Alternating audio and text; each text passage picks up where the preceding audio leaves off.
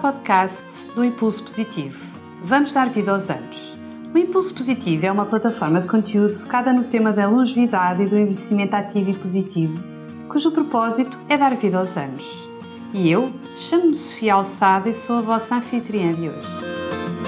Olá a todos, bem-vindos a mais um podcast do Impulso Positivo em conversas com especialistas com Stella Betancourt da Câmara.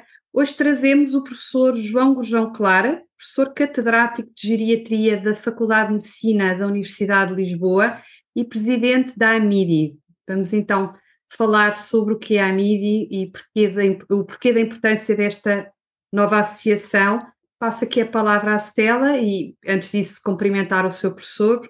Bem-vindo, Sr. Professor, é um gosto tê-lo aqui no Impulso Positivo conosco.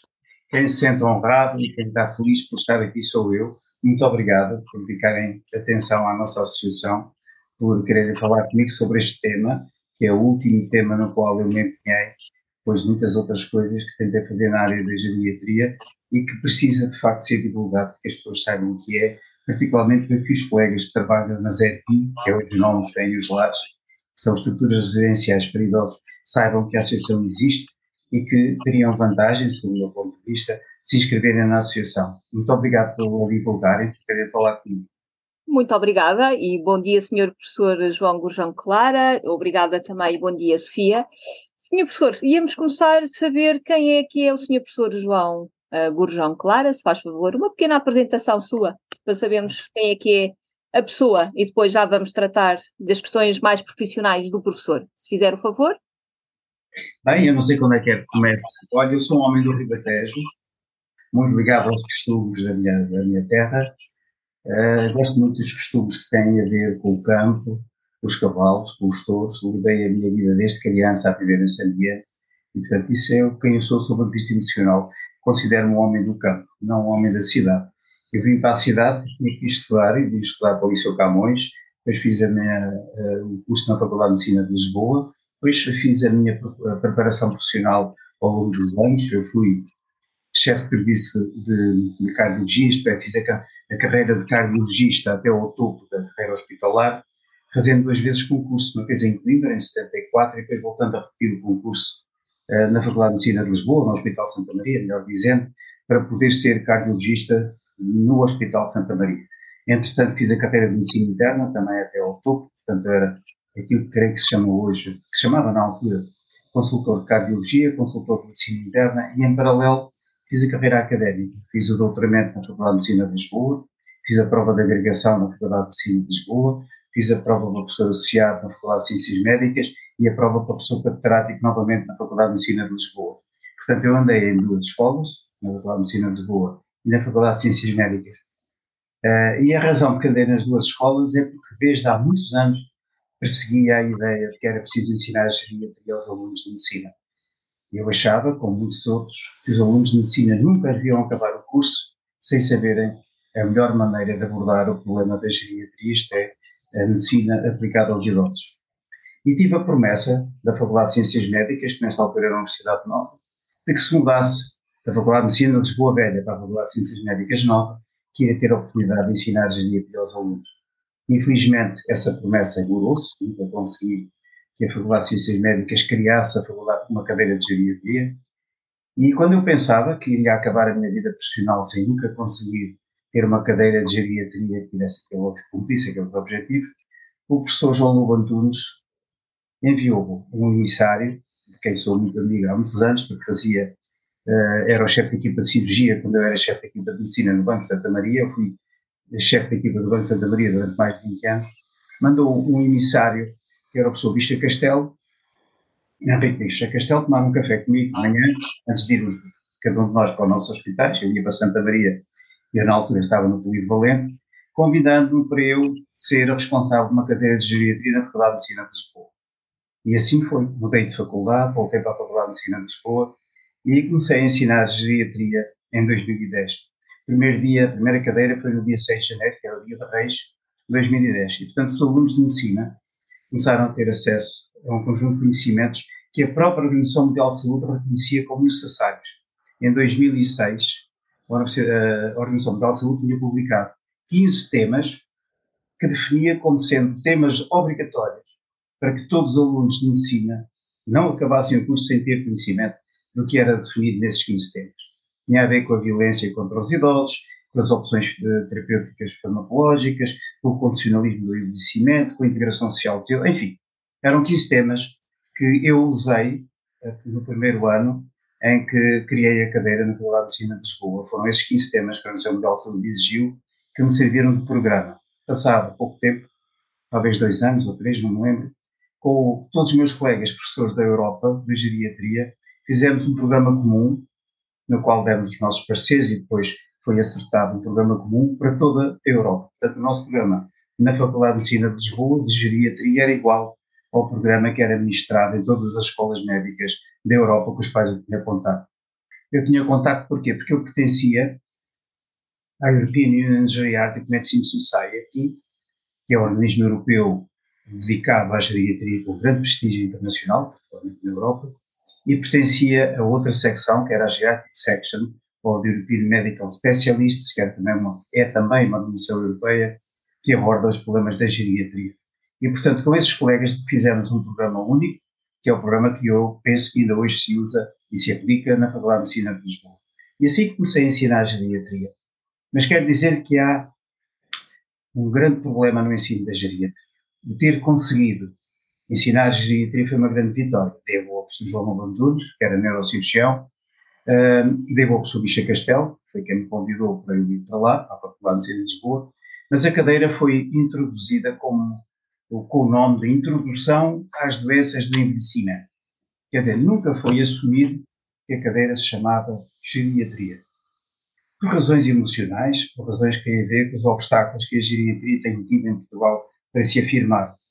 Eu queria dizer que todos os países da Europa e do mundo civilizado têm a disciplina de geriatria nas escolas médicas e que a especialidade de geriatria existe em todos os países do mundo civilizados, exceto que eu saiba, em dois, na Grécia e em Portugal.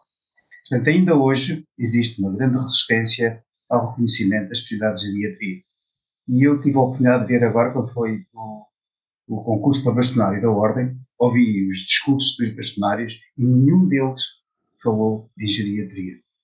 Uh, exatamente porque geriatria é uma, palavra incómoda para dois grandes grupos profissionais, os internistas e os médicos de medicina geral e familiar. Estou-lhe dizer que isto vai ser provavelmente contestado, mas isso é o que eu sinto e estão-me a pedir o meu parecer. E este é o meu parecer, eventualmente uh, não corroborado por todos. Eu sou internista, fui diretor de um serviço de medicina, foi a minha primeira especialidade, foi medicina interna, e progredi na carreira, como disse, até ao topo uh, da carreira hospitalar em medicina interna. E sei o que é a medicina interna. A medicina interna é uma especialidade fundamental e imprescindível em todos os hospitais. Mas a medicina interna começou no passado com a cirurgia, quando a escola médica se chamava Escola Médico-Cirúrgica, e ainda hoje tem assim escrito na pedra na Faculdade de Ciências Médicas, onde o Vasco Santana, na canção de Lisboa, fez o curso de medicina.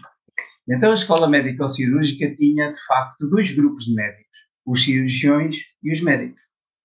E os médicos da altura faziam tudo. Uh, depois, a pouco e pouco, foram-se isolando da medicina interna várias especialidades, como sabem, a oftalmologia, a otorrino, a pediatria, a ginecologia, a psiquiatria, a neuropsiquiatria, em por aí fora. E todas essas especialidades foram esvaziando a medicina interna, quer de influência, quer de benefícios económicos, quer de doentes, porque muitos dos doentes foram procurando outras especialidades e saíram de, do leque que era abrangido pelos internistas e pelos médicos de medicina geral e familiar. E quando parecia que já se tinham formado todas as especialidades, e viram como recentemente a Ordem resistiu à criação de uma nova especialidade, e tem resistido sempre, como eu porque a partir de certa altura pareceu, e é um falso problema, que a medicina interna deixava de ter doentes, deixava de ter importância, deixava de ter reconhecimento nacional ou social, e que se ia esvaziando de doentes. Não é verdade a medicina interna continua a ser uma atividade fundamental sem, as quais, sem a qual nenhum hospital podia funcionar. E, portanto, a geriatria nunca foi reconhecida em Portugal, até hoje. Foi, foi reconhecido pela Ordem uma coisa que se chama competência em geriatria, isto é, os médicos que têm, eh, mostravam o seu perfil de atuação profissional, diferenciação nesta área.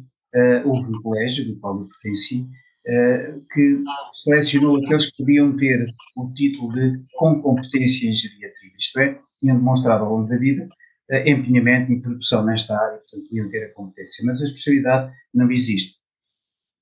Voltando atrás, quando eu comecei a ensinar geriatria, a cadeira não se chamou, nem se chama ainda hoje, geriatria. E o outro grande problema é que a geriatria é uma cadeira clínica. Portanto, tratar idosos é uma atitude clínica, não é, não pode ser uma cadeira teórica. E ela está instalada no terceiro ano da faculdade, quando da formação teórica básica dos alunos, quando ela devia estar no quinto ano ou no sexto ano, isto é, numa fase avançada do curso, em que há contacto com o doente.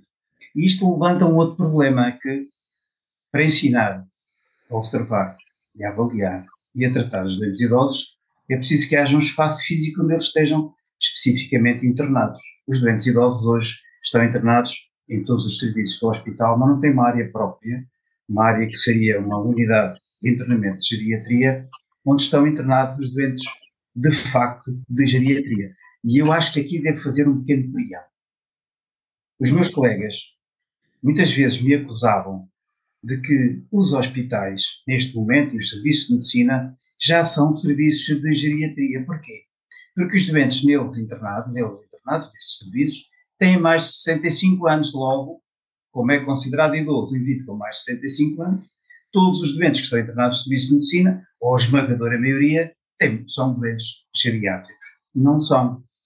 Eu tive a oportunidade de escrever isso e publicar, é uma história engraçada, há uma revista que se chama Geriatric Medicine, eh, que é publicada pela European Geriatric Medicine Society, como disse que eu era membro, era full board member, e que eu enviei para lá como carta ao editor um texto uh, que se chamava The Older Patient, The Need uh, for Geriatric Units, que era exatamente isso, que era a necessidade de que nos hospitais houvesse unidades de geriatria.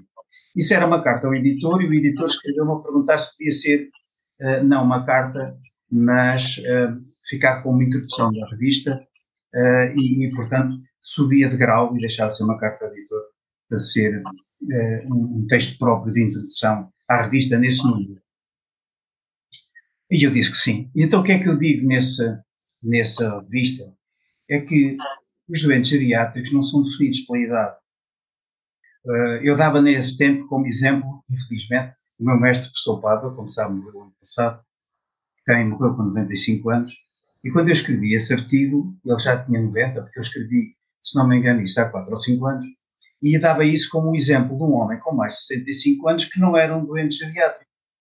Isto é, se ele tivesse, e eu dava sempre esse exemplo, e daí esse exemplo no tal artigo que escrevi, que saiu como editorial, como eu disse, Geriatric Medicine, se ele tivesse uma pneumonia, o professor Pava não era indicado ser internado numa unidade de geriatria. Porquê? Porque era um velho saudável, que tinha uma complicação aguda, não era um doente geriátrico. Esse doente não devia ir para uma unidade de geriatria. E depois tinha outro exemplo, que era um segundo grau de doente idoso, que é o doente idoso que tem uma doença crónica controlada. Por exemplo, a hipertensão arterial e a diabetes, como sabem, são muito frequentes nos velhos. Portanto, um doente velho com hipertensão arterial e diabetes que tivesse a tal pneumonia que eu sabia de exemplo, não tinha indicações para ir para uma unidade de geriatria. Então, afinal, quais eram os velhos que vinham ir para as unidades de geriatria? São os velhos com comorbilidades, com muitas doenças. Hipertensão arterial, diabetes, osteoartrose, anemia de causa oculta, alterações cognitivas, eh, doença respiratória crónica obstrutiva, insuficiência cardíaca, doença coronária, e podia continuar aqui com uma lista uh, grande de doenças que muitos doentes velhos apresentam. Nós levamos esses resultados a Veneza, um congresso europeu de geriatria, e o número de patologias em concomitância dos doentes que eram internados com complicação aguda no meu serviço de medicina no Hospital Polivalente era de 13. Quer dizer, para ser considerado um paciente... uma doença, tinha mais de 13 doenças associadas. Mas para ser considerado um paciente de geriatria, deverá ter quantas, eh, em média 13 patologias? Não, não. Ah. Tem, para ser considerado um doente de geriatria, como em todas as especialidades, tem que ser avaliado o bom senso dos claro. especialistas que o observam. Quando eu fui diretor de serviço do, do Banco de Santa Maria, chegava um doente que tinha um determinado tipo de quadro clínico que me parecia com indicação para ser internado no serviço de neurologia. Então eu chamava o colega de serviço nesse dia, nessa hora, na unidade, no serviço de neurologia, ao banco, e dizia-lhe, olha, tenho aqui este doente, tem isto, assim, assado, frito e cozido, e parece-me que é um homem que tem indicação para ir para o teu serviço. E ele discutia comigo e dizia, tens razão, ele vai para a neurologia. Ou dizia, não, eu acho que não deve ir por isto, por aquilo para aquilo. Portanto, era do acordo e do bom senso entre dois especialistas que se decidia para onde é que ia o doente. Em relação ao doente geriátrico é a mesma coisa. Não é o chefe da equipa que decide, como não seria no caso do doente neurológico, é o bom senso e a conversa entre o, o, neuro, o geriatra que está no banco e o especialista ou o responsável pela unidade de geriatria, se ele preenche ou não critérios justifiquem o seu internamento numa unidade de geriatria. Eu estou-lhe a dizer que aquilo que eu disse é conhecido em todo o mundo, não é nenhuma novidade. Todos os hospitais, os grandes hospitais da Europa, têm unidade de geriatria. E não é preciso ir longe. Aqui no Hospital de São Carlos de Madrid, a unidade de geriatria fez 25 anos quando eu a visitei. Neste momento tem mais de 30.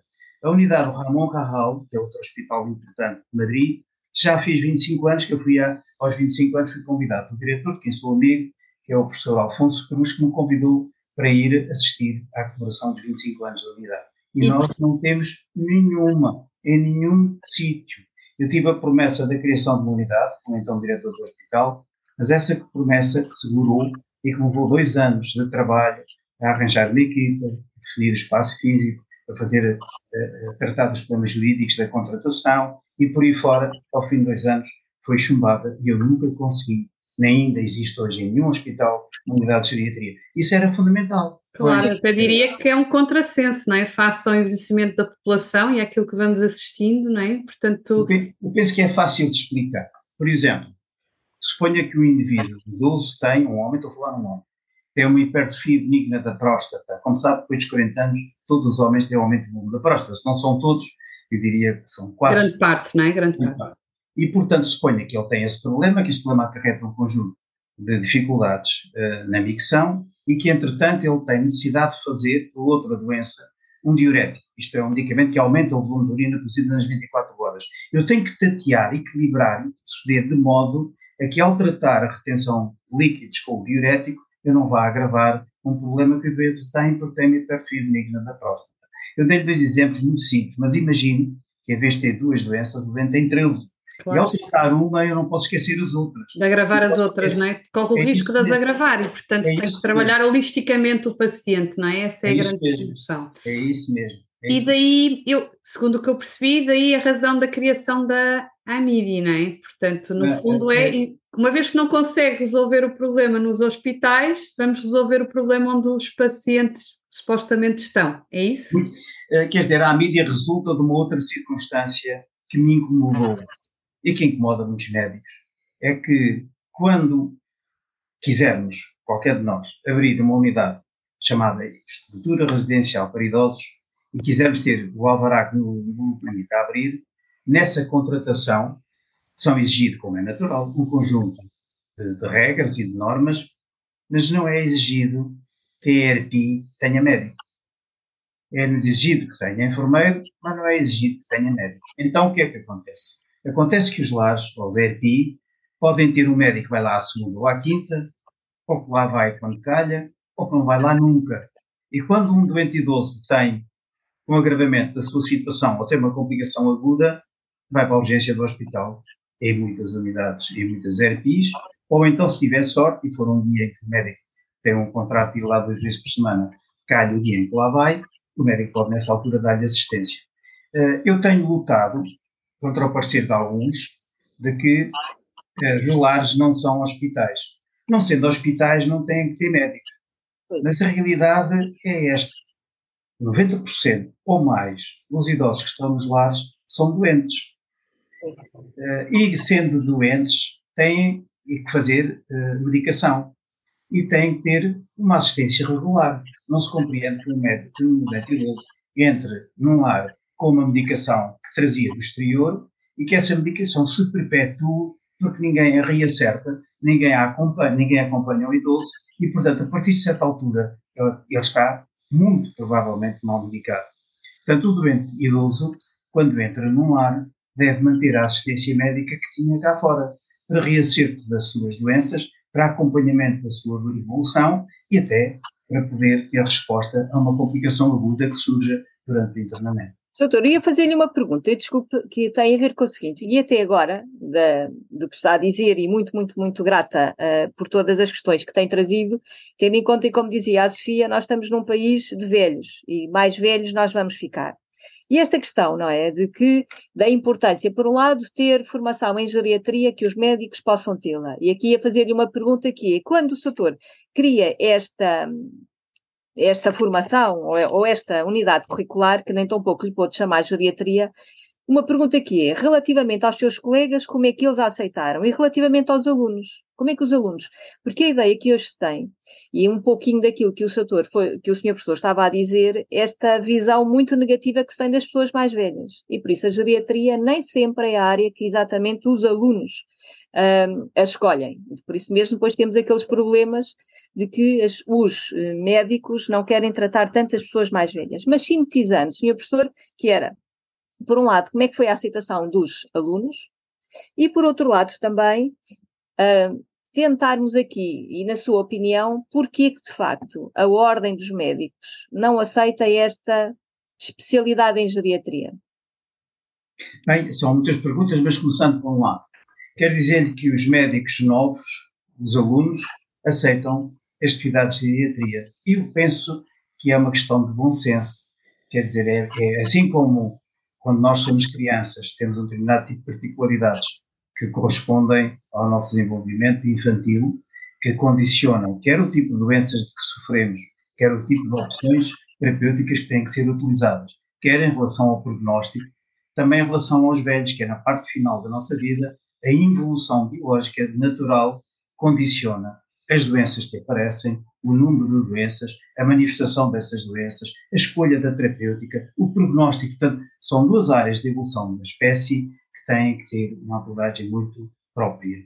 E a geriatria nasceu, uh, creio que em Inglaterra, há mais de 60 anos, e a, e, a, e a geriatria também nasceu de uma maneira mais definida em Inglaterra em 1948, a seguir à guerra, portanto também já há mais de 60 anos. Portanto, a pediatria nasceu antes, a geriatria nasceu depois, mas de facto a pediatria foi aceita, como digo, numa fase em que a medicina interna ainda não tinha sido uh, esvaziada em especialidades e a geriatria, quando aparece, a medicina interna já tinha sido pulverizada em muitas especialidades e tinha reduzido o seu leque de influência, segundo os internistas, a uma área restrita de doentes. E cada vez há de ser mais assim, cada vez há de ser mais velhos e cada vez há de haver mais doentes preenchem os critérios do chamado doente geriatra, ou doente geriátrico, perdão, que tem aquele condicionalismo, eu chamei no tal artigo que publiquei, o doente do tipo 3, eh, para, eh, para distinguir dos outros. E, portanto, eu acho que os alunos, os alunos com quem converso e com quem falo, uh, entendem a geriatria. E há uma maneira, talvez indireta, de assumir isso. Eu, ainda hoje, já reformado, uh, sou convidado para dar a primeira aula, o que faço com muito gosto. E a primeira aula em janeiro, como disse, a primeira aula de todas foi no dia 6 de janeiro e esta também no princípio do ano. E a aula de geriatria que eu lhes dou conta um pouco do que foi a percurso, o percurso da geriatria no mundo e a implementação da geriatria em todo lado e também a implementação e o desenvolvimento da geriatria em Portugal. E uma das maneiras de perceber que os alunos me apoiam é porque quando eu acabei a aula este ano, por exemplo, bateram as palmas durante um pedaço, como quem diz, nós estamos consigo nós concordamos com aquilo que nos disse e achamos que a sua luta pela implementação da geriatria é justificável, senão provavelmente não teriam batido as palmas, não é? Não se teriam ficado satisfeitos por me terem ouvido falar desta temática. Uh, a outra coisa que me falou, que me perguntou, foi em relação a porque é que a Ordem não reconhece a especialidade. A Ordem não reconhece a especialidade porque a Ordem é condicionada pelos, grupos socioprofissionais que integram, portanto, são os colégios que definem se deve ou não deve haver especialidades de geriatria. E neste momento os colégios que têm, que têm sido contra a geriatria são superiores àqueles que não são contra a geriatria. Portanto, não depende do bastonário, por exemplo. Quer dizer que há muitos anos, não me lembro, era bastonário, o, professor Germano Souza, de quem sou amigo, e eu com um conjunto de colegas, infelizmente três deles já não estão vivos, já foi há uns anos lá, e ele era bastonário já depois dele, o outro, uh, levei-lhe uma petição para o reconhecimento da especialidade. Eu fiz as normas de aceitação da especialidade com, com toda a regulamentação necessária e esse projeto nunca foi aprovado. Portanto, há muitos anos que eu luto pelo reconhecimento da especialidade sem ter sucesso. E isso não depende do bastonário, naturalmente, não dependia do professor Fernando Souza. Eu tinha feito parte da comissão de honra dele e não foi por isso e por ser amigo dele que a especialidade foi reconhecida, porque não é naturalmente só dele, do bastonário, que depende disso, é dos colégios da especialidade que têm que se pronunciar sobre a justeza ou não da criação das especialidades de geriatria. E, portanto, isso é uma luta que continua ainda hoje e que um dia vai ser ultrapassado. Não tenho dúvida que nós não podemos considerar, continuar na cauda do mundo civilizado sem especialidades de geriatria, quando ela existe em todos os lados. A primeira unidade de geriatria em, na, na América foi criada em 1982 por um homem chamado Roberto Butler, que já faleceu, e que escreveu vários textos e um deles dizia que é impossível que o médico acabe o seu curso de medicina sem saber geriatria.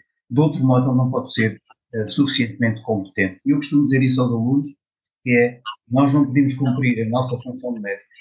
Não podemos ser só humanos, nós temos também que ser competentes. E para ser competentes, temos que aprender a optimizar o tratamento aos doentes idosos. Repare que eu disse optimizar, que eu quero dizer que não quer que os médicos atuais não saibam tratar idosos. Claro que sabem tratar idosos.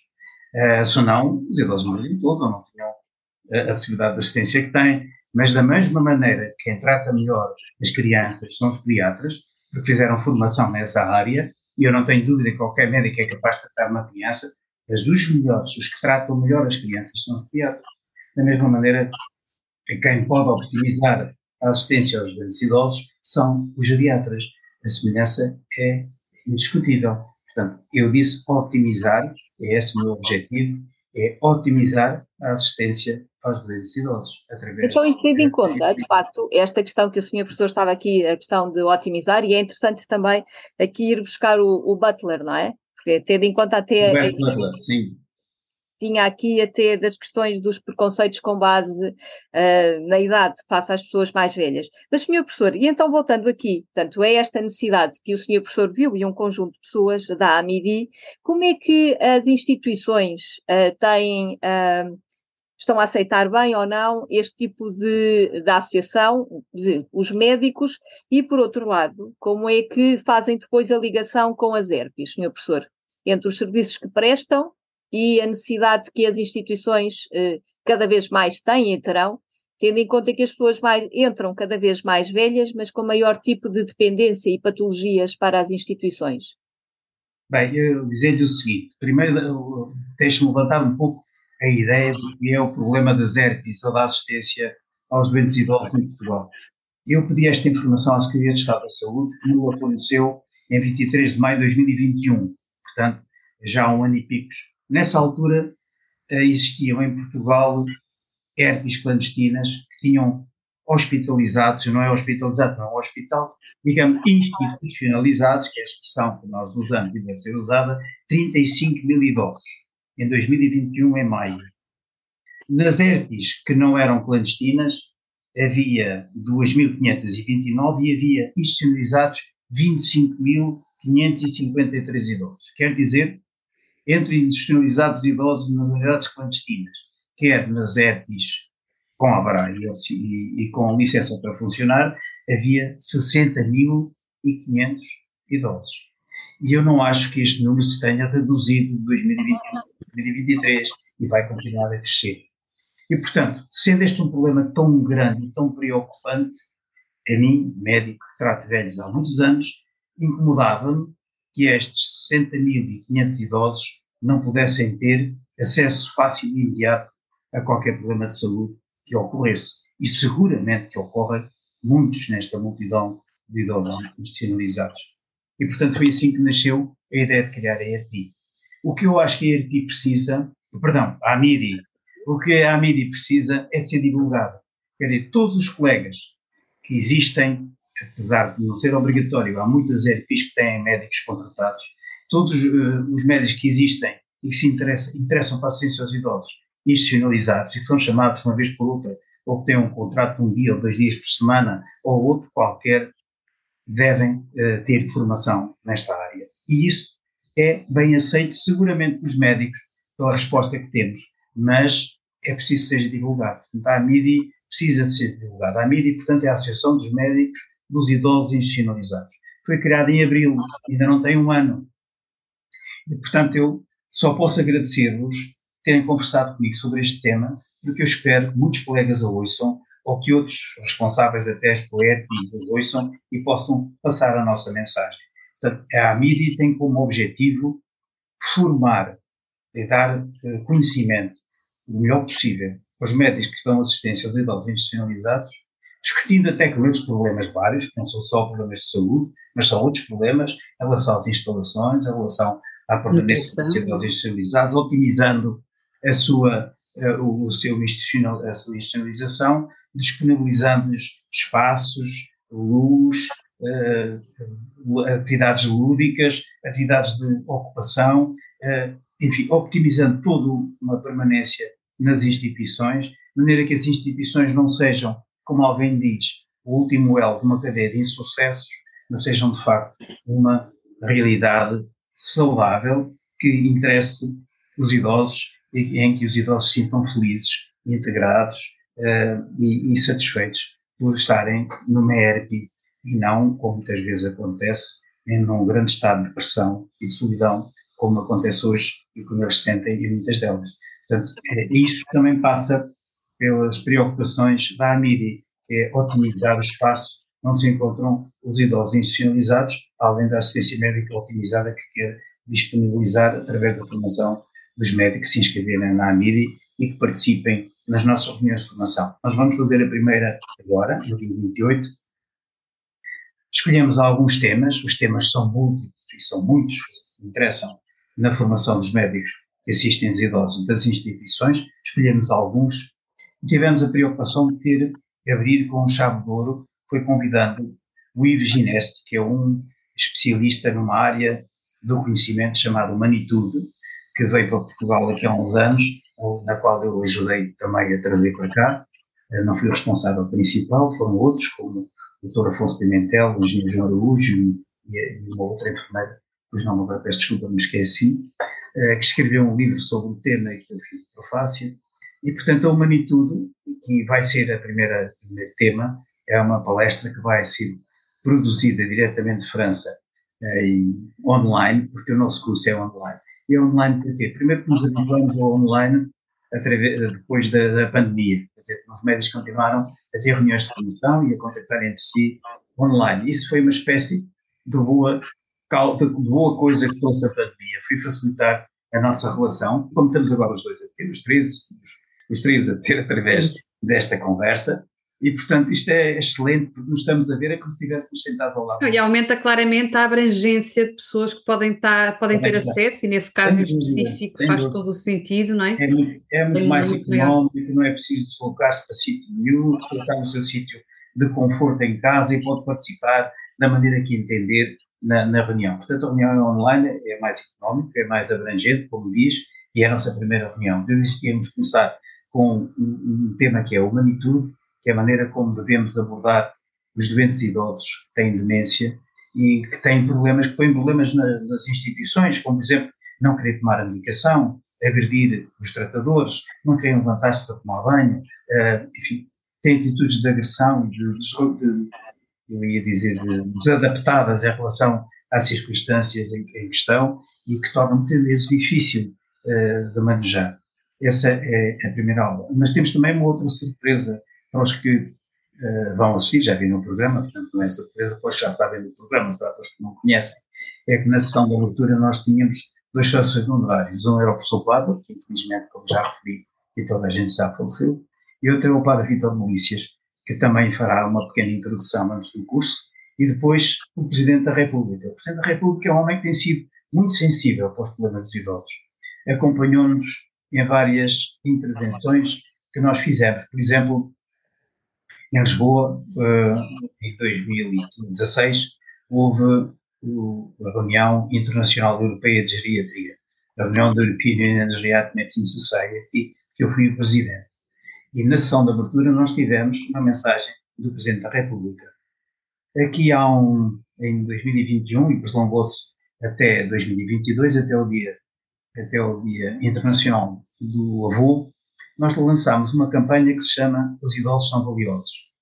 Essa campanha, que podem, qualquer pessoa pode ver, está no YouTube, basta pôr Os Idosos São Valiosos vídeos, era uma campanha que consistia na leitura eh, de frases de apoio ao conceito de que os idosos são valiosos. Deixem-me dizer-lhes porque é que esta campanha nasceu. Na minha cadeira eh, da Faculdade de Medicina de Lisboa, tinha uma, uma aula que era dada pela professora Maria Rodrigues, que era sobre a violência contra os idosos.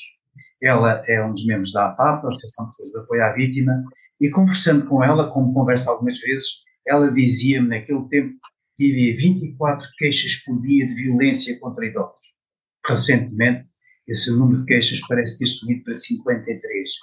Quer dizer, há 53 queixas por dia de violência contra os idosos. E fora as silenciosas que não há queixas, é? Imagine, pelo menos o dobro deverá existir de queixas que não são formuladas por pudor ou por outra razão qualquer por parte dos idosos. Portanto, uh, dizia-lhe eu que pedi fiz a campanha Os Idosos São Valiosos e que tive a participação do Presidente da República.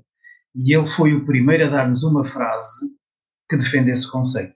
Uh, essa frase era lida, e é, se, quiser ter acesso à, à, campanha, ela continua ativa, era, linha, era lida para Ana Zanatti, foi lida para Ana Zanatti, uma música de fundo que eu escolhi de um filme português que já fiz há pouco referência, que era a Canção de Lisboa, e que era uma, uma valsa lenta cantada por Beatriz Costa, e quando a Beatriz Costa imagina no filme que vai casar com o Vasco Santana, é uma, vasca, uma valsa muito bonita do Rui Ferrão, e do Raul Ferrão, perdão, e do Raul Portela. Um fez a letra e outro fez a música. E, naturalmente que eu tive que usar foi a música para isso. Tive que conseguir libertar da, música a voz da Beatriz Costa, ficou só a música de fundo, e é essa valsa lenta que se chama Castelos no Ar, do Raul Ferrão, que serve de fundo à leitura das frases por parte da Ana Zanatti. E depois tem um vídeo uh, que anima uh, a exposição, portanto, é um vídeo com a frase em fundo e com a identificação da pessoa que nos ofereceu, que nos ofereceu a frase. O primeiro foi, o Presidente da República, e, portanto, ele voltou a querer colaborar connosco neste programa, mas falando só mais neste programa, não neste curso de 28, mas só falando um bocadinho mais no programa, dizer que nós tivemos frases do Papa nos ofereceu seis frases. Eu já disse isto, o Papa ofereceu-nos seis frases para a campanha e deu uma benção apostólica a mim, que sou um grande pecador, mas que muito me honra. Uh, tivemos frases de, de, da, da Ana Zanatti também, de, da Fátima Lopes, do, do Luís Represas, do, do José Cid, do, sei lá, uma, peço desculpa de não lembrar de todos, foram muitos, tem uma equipe de peso, não é? Do Guilherme Moreira, do professor Pava, todos eles defendendo este conceito. Os idosos são valiosos e é preciso que nós os valorizemos porque nos perceberam, porque nós estamos aqui todos os três, por exemplo, porque antes nós muitos idosos que cuidaram de nós, quando não eram idosos, mas que chegaram à idade, a maior parte deles com uma idade avançada, e por quem nós temos que mostrar gratidão e respeito.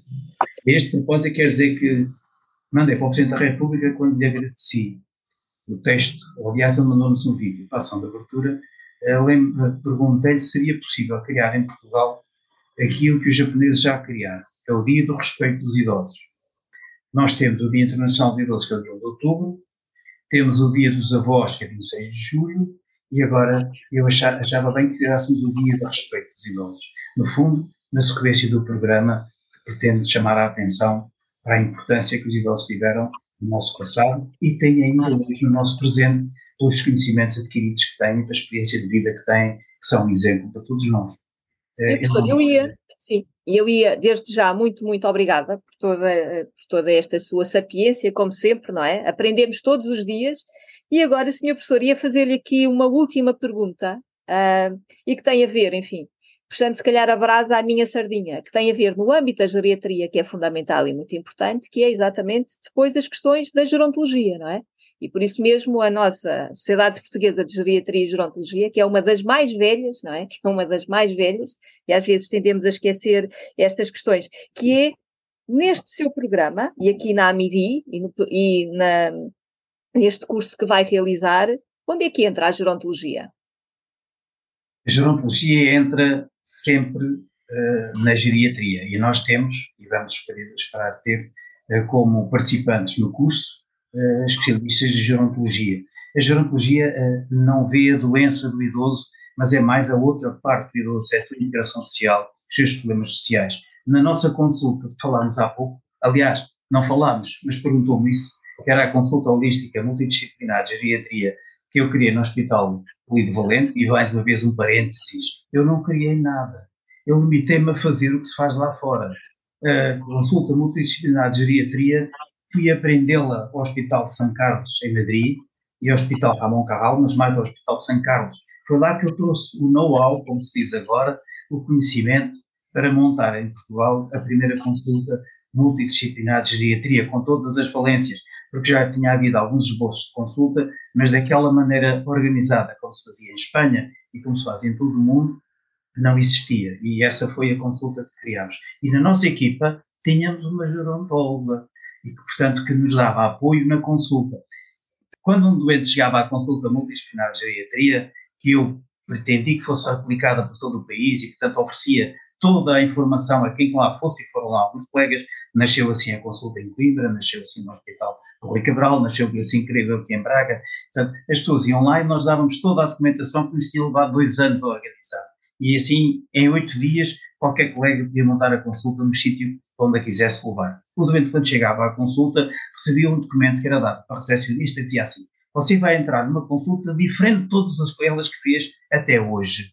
Vai ser começar, vai ser observado primeira vez como enfermeiro. Então, o doente era dirigido a um gabinete onde estava uma enfermeira que lhe aplicava uma escala de avaliação para saber qual era o estado em que ele estava sob o ponto de vista da autonomia motora. Isto é, se ela era capaz de tomar banho, se vestir, se alimentar, fazer as, as, as, atividades de vida diária. Depois, perguntava-lhe também se era capaz de fazer as atividades instrumentais de vida diária, que é comprar um bilhete elétrico, ir ao banco trocar dinheiro, comprar a jornal, enfim, um conjunto de atividades que têm a ver com uma maior complexidade. E depois ainda uh, era passado para um gabinete a seguir, onde era avaliado sobre o estado psicológico, saber se estava deprimido, se tinha compromisso cognitivo ou não. E depois ia para a fisioterapia e era avaliado na sua autonomia motora, em que medida é que era capaz de se deslocar, de, de andar de um lado para o outro, de, ou estava em risco de queda. Uh, depois era avaliado como nutricionista, não era por esta ordem, mas é aquilo que me ocorre agora, saber se estava, alimentava bem, se alimentava mal, se comia, como recentemente tive a oportunidade de escrever, donuts ou pão, bolos de arroz e pastéis de nata, porque é mais rápido, dá menos trabalho e porque chega, como eles dizem, para não, terem, não sentirem necessidade de comer mais. E depois a seguir ia para o serviço social e no serviço social era visto se tinha condições para comprar a medicação, se na casa chovia, se tinham tapetes que podiam escorregar, se a instalação elétrica da casa tinha risco e por aí fora.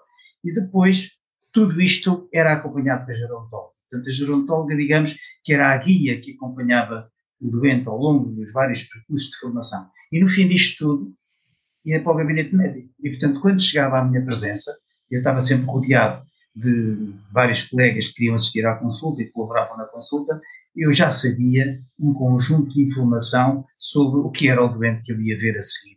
O doente vinha com diabetes, com hipertensão, com o que fosse, mas tudo o resto entrava em linha de conta na sua avaliação e nas minhas opções de intervenção terapêutica. Esta era a consulta multidisciplinar da geriatria. E continua a haver essa consulta? No polivalente não, eu vim embora e a consulta acabou, eu ofereci para continuar a fazê-la em situação de pro bono, mas essa proposta nunca teve resposta e eu acho que não, neste momento não existe a consulta multidisciplinar. Depois levei-a para um hospital privado, onde existe agora, mas no hospital do Estado, tanto quanto eu sei, em Lisboa, não existe. Ah, existe, desculpe, existe no Rui Cabral. A doutora Heidi Gruner, que é uma das minhas mais antigas colaboradoras, quando eu fui coordenador do Núcleo de Geriatria da Saúde de Medicina Interna, abriu uma consulta que, como disse, que seguiu as nossas normas e a quem eu dei toda a evidência, os elementos suficientes e necessários para que ela desse uma consulta no Hospital Público Cabral. Portanto, no Hospital Público Cabral em Lisboa existe a consulta multidisciplinar de geriatria, tanto quanto sei. Eu diria que era uma necessidade básica, não é? Na, sobretudo quando se trata, eu diria para qualquer tipo de pacientes, não é? nomeadamente aqui os pacientes com mais idade, e é uma pena que isso não, não seja efetivo, não é? E, portanto, isto é um problema de tempo de consulta, do tempo e dos recursos que são necessários para identificar tudo aquilo que o paciente precisa? Qual é a questão aqui? Porque é que não há mais essa prática? É uma consulta demorada e cara, que implica uma equipa, como eu disse, multidisciplinar, tem que ter enfermeiros, psicólogos, assistente social, portanto, tudo isso é caro. Mas provavelmente é um cargo que sai barato, não é? No limite, porque a pessoa terá menos necessidade a mais tarde de mais medicação, de ser maltratada, ter que ir, não é? Eu acho que eventualmente é um é, é o tal a tal relação que se tem que estabelecer entre custo-benefício, não é? Que muitas vezes não é feito. Sem dúvida, mas é que em Portugal pensa também na saúde, pensa-se no momento agora e não no momento do futuro. Infelizmente não é só com a saúde, não é? Mas sim. É com tudo. É, é preciso resolver o problema agora, depois o futuro logo se vê. E, e, por isso, esse tipo de raciocínio lógico e inteligente provavelmente não é feito sempre. Nós tínhamos uma outra coisa que era a visita domiciliária também, que obstava àquilo que disse, que é, sendo o doente acompanhado em casa, muitas vezes evitava que ele fosse à consulta ou, ou ao internamento hospitalar, porque era acompanhado em casa por uma equipa voluntária Há realmente coisas que eu acho que nos questionamos, não é? No fim da linha, porque é que as coisas não são mais assim, uma vez que existe uma solução que pode ser transposta e com, e com toda a legitimidade que vai ajudar a população que será cada vez mais envelhecida e, portanto, teremos que cuidar bem dela, não é? E, sobretudo, nós todos vamos lá chegar, se a coisa correr bem, não é? Portanto, estamos a todos a trabalhar para nós no limite e, portanto, não percebo há coisas que nos transcendem claro. realmente. Só tenho que lhe dar os parabéns pela iniciativa e agradecer claramente uh, essa preocupação, porque eu acho que uh, isto vai nos afetar a todos, não é? Todos vamos lá chegar e, portanto, será uns melhores que outros, mas, mas temos que tomar conta de nós e, portanto, haja quem também olhe por nós e para o nosso futuro. Uh, nós, infelizmente, temos que fechar. Eu adoraria continuar aqui internamente a falar Muito consigo, porque é um orador exímio e acho que está a falar de um tema que claramente nos interessa a todos, mas infelizmente temos aqui mais limitados em termos só acabar com uma frase para todos os velhos. Claro que sim, com todo o gosto. Peço só desculpa ter. Não sei quem escreveu, não fui eu, mas diz assim: envelhecer não é um castigo, é um privilégio. Porque de facto a alternativa de envelhecer é morrer cedo. E, portanto, lembrem-se disto aceitem a velhice e, quando for preciso, procurem o médico, porque de facto, com a assistência médica, podemos viver mais anos com melhor qualidade. E eu agora também ia terminar, e desde já muito, muito obrigada, Sr. Professor, e também à Sofia por esta oportunidade, que é aquilo que diz o Sr. Professor, que de facto esta ideia de, da importância de saber de, de, envelhecer, mas acima de tudo, não é? Envelhecer é um direito, mas também é um dever, e um dever que é exatamente nós sabermos que o envelhecimento é um processo e por isso mesmo todo este seu contributo, senhor professor, muito, muito, muito obrigada. Eu que vou ser a próxima velha, que de facto consigamos, não é? Que quando lá chegarmos não, não, não termos que ter um dia uh, de respeito às pessoas mais velhas, porque de facto, acima de tudo, somos pessoas, não é? E a idade aqui não deveria contar. E por isso, minha professora, muito grata, em termo individual, mas também coletivo, acho que até a comunidade também, por todo este seu esforço, este seu, eh, esta sua resiliência, não é? Que vem de há muito tempo e o senhor professor, apesar dos muitos nãos, continua uh, contornando os obstáculos. E por isso, senhor professor, muito, muito, muito obrigada. Muito obrigado, fico e mais uma vez por, para a sua... terem divulgado a geriatria, por terem divulgado a nossa, a nossa opinião, por terem divulgado a MIDI que é o meu último investimento nesta área. Muito obrigado. Obrigada a nós e muito sucesso para a associação e do que depender de nós esteja à vontade para divulgar as suas iniciativas, temos todo o gosto em o fazer. Muito obrigado, muito bom dia. Bom dia a todos, obrigada. Yeah, obrigada. obrigada.